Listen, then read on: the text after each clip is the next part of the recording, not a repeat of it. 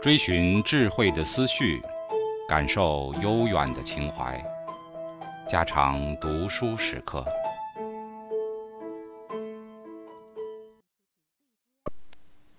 隔了几天，徐太太又来到白公馆。四奶奶早就预言过，我们六姑奶奶这样的胡闹，眼见的七丫头的事儿是吹了，徐太太岂有不恼的？徐太太怪了六姑奶奶，还肯替她介绍人吗？这就叫偷鸡不着蚀把米。徐太太果然不像先前那么一盆火似的了，远兜远转，先解释她这两天为什么没上门。家里老爷有要事上香港去接洽，如果一切顺利，就打算在香港租下房子住个一年半载的，所以。他这两天忙着打点行李，预备陪他一同去。至于保罗的那件事儿，姓范的已经不在上海了，暂时只得搁一搁。流苏的可能的对象姓江的，徐太太打听了出来，原来他在外头有了人，若要拆开，还有点麻烦。据徐太太看来，这种人不甚可靠，还是算了吧。三奶奶、四奶奶听了这话，彼此使了个眼色，撇着嘴笑了一笑。徐太太接下去传媒说道：“我们的那一位在香港倒有不少的朋友，就可惜远水救不着近火。六小姐若是能够到那边去走一趟，倒许有许多的机会。这两年上海人在香港的。”真可以说是人才济济，上海人自然是喜欢上海人，所以同乡的小姐们在那边听说是很受人欢迎。六小姐去了，还愁没有相当的人，真可以抓一把来捡捡。众人觉得徐太太真是善于辞令，前两天轰轰烈烈闹着做媒，忽然烟消火灭了。自己不得下场，便故作顿辞，说两句风凉话。白老太太便叹了口气道：“到香港去一趟，谈何容易？单讲。”不料徐太太很爽快的一口剪断了他的话，道：“六小姐若是愿意去，我请她，我答应帮她的忙，就得搬到底。”大家不禁面面相觑。连流苏都怔住了，他估计着徐太太当初自告奋勇替他做媒，想必倒是一时仗义，真心同情他的境遇，为了他跑跑腿儿、寻寻门路，这一桌酒席请请那姓江的，这点交情是有的。但是出盘缠带他到香港去，那可是所费不赀。为什么徐太太凭空的要在他身上花这些钱？世上的好人虽多，可没有多少傻子愿意在银钱上做好人。徐太太一定是有背景的，难不成是那范柳园的诡计？徐太太曾经说过，她丈夫与范柳园在营业上有密切接触。夫妇两个大约是很热心的捧着范柳园，牺牲一个不相干的孤苦的亲戚来巴结他，也是可能的事。刘苏在这里胡思乱想着，白老太太便道：“那可不成呀，总不能让您。”徐太太打了个哈哈道：“没关系，这点小东我还做得起。再说。”我还指望着六小姐帮我的忙呢。我拖着两个孩子，血压又高，累不得。路上有了她，凡事也有个照应。我是不拿她当外人的，以后还要她多多的费神呢。白老太太忙带流苏客气了一番。徐太太掉过头来，单刀直入的问道：“那么六小姐，你一准跟我们跑一趟吧？就算是去逛逛，也值得。”流苏低下头去，微笑道：“您待我太好了。”他迅速地盘算了一下，姓江的那件事儿是无望了，以后即使有人替他做媒，也不过是和那姓姜的不相上下，也许还不如他。刘苏的父亲是一个有名的赌徒，为了赌而倾家荡产，第一个领着他们往破落户的路上走。刘苏的手没有沾过骨牌和骰子，然而他也是喜欢赌的。他决定用他的前途来下注。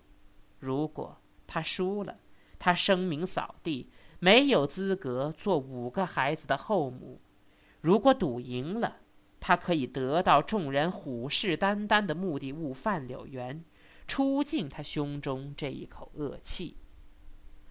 他答应了徐太太，徐太太在一星期内就要动身，刘苏便忙着整理行装。虽说家无常物。根本没有什么可整理的，却也乱了几天，变卖了几件零碎东西，添置了几套衣服。徐太太在百忙中还腾出时间来替他做顾问。徐太太这样的笼络流苏，被白公馆的人看在眼里，渐渐的也就对流苏发生了新的兴趣，除了怀疑他之外，又存了三分顾忌。背后嘀嘀咕咕议论着，当面却不那么指着脸子骂了，偶尔也还叫声六妹、六姑、六小姐，只怕她当真嫁到香港的阔人，衣锦荣归，大家总得留个见面的余地，犯不着得罪她。徐太太、徐先生带着孩子一同乘车来接了他上船，坐的。是一只荷兰船的头等舱，船小，颠簸的厉害。徐先生、徐太太一上船便双双睡倒，退个不休。旁边儿啼女哭，流苏倒着实服侍了他们几天。好容易船靠了岸，他方才有机会到甲板上去看看海景。那是个火辣辣的下午，望去最触目的。便是码头上围列着的巨型广告牌，红的、橘红的、粉红的，倒映在绿油油的海水里，一条条、一抹抹，刺激性的泛冲的色素窜上落下，在水底下厮杀的异常热闹。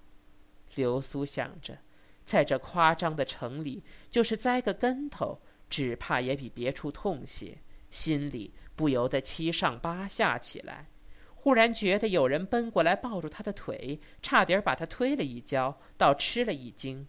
再看，原来是徐太太的孩子，连忙定了定神，过去助着徐太太照料一切。谁知那十来件行李与两个孩子，竟不肯被归着在一堆。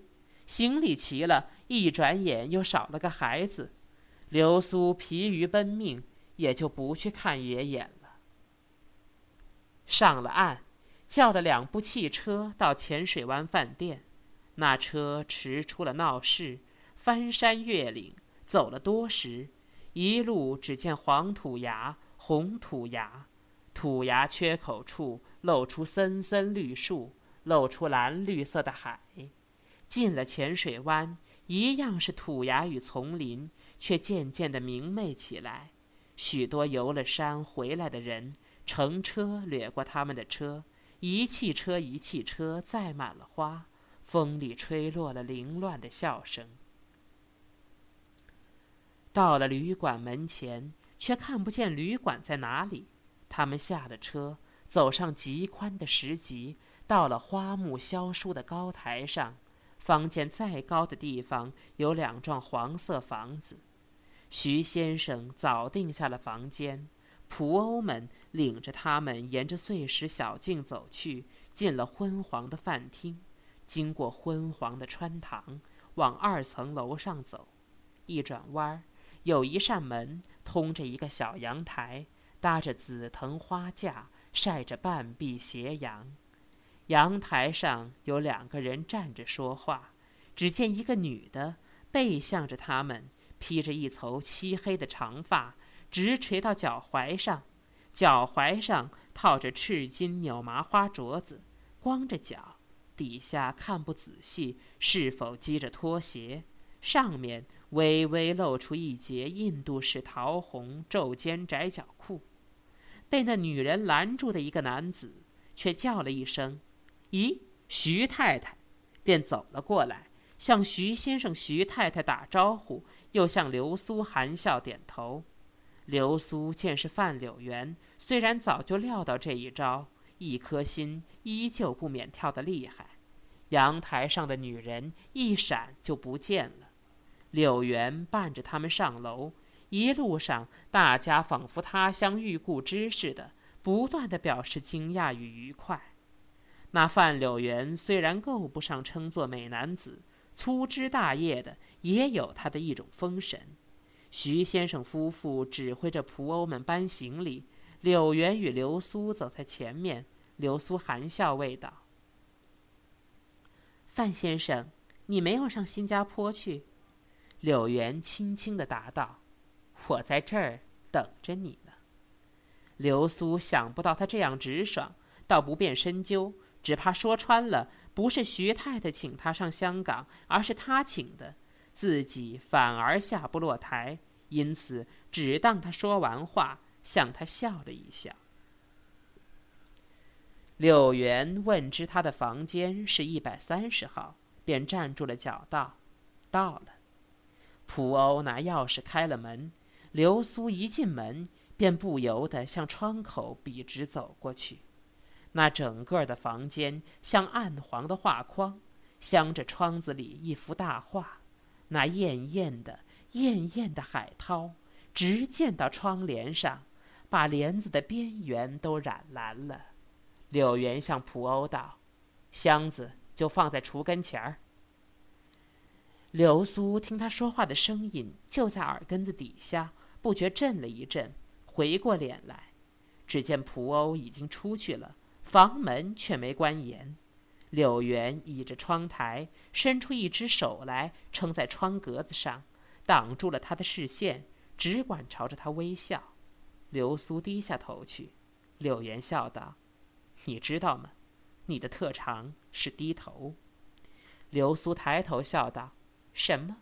我不懂。”柳原道：“有的人善于说话，有的人善于笑，有的人善于管家，你。”是善于低头的，流苏道：“我什么都不会，我是顶无用的人。”柳原笑道：“无用的女人是最最厉害的女人。”流苏笑着走开了，道：“不跟你说了，到隔壁去看看吧。”柳原道：“隔壁，我的房还是徐太太的房？”流苏又震了一震，道：“你就住在隔壁？”柳原已经替他开了门。道：“我屋里乱七八糟的，不能见人。”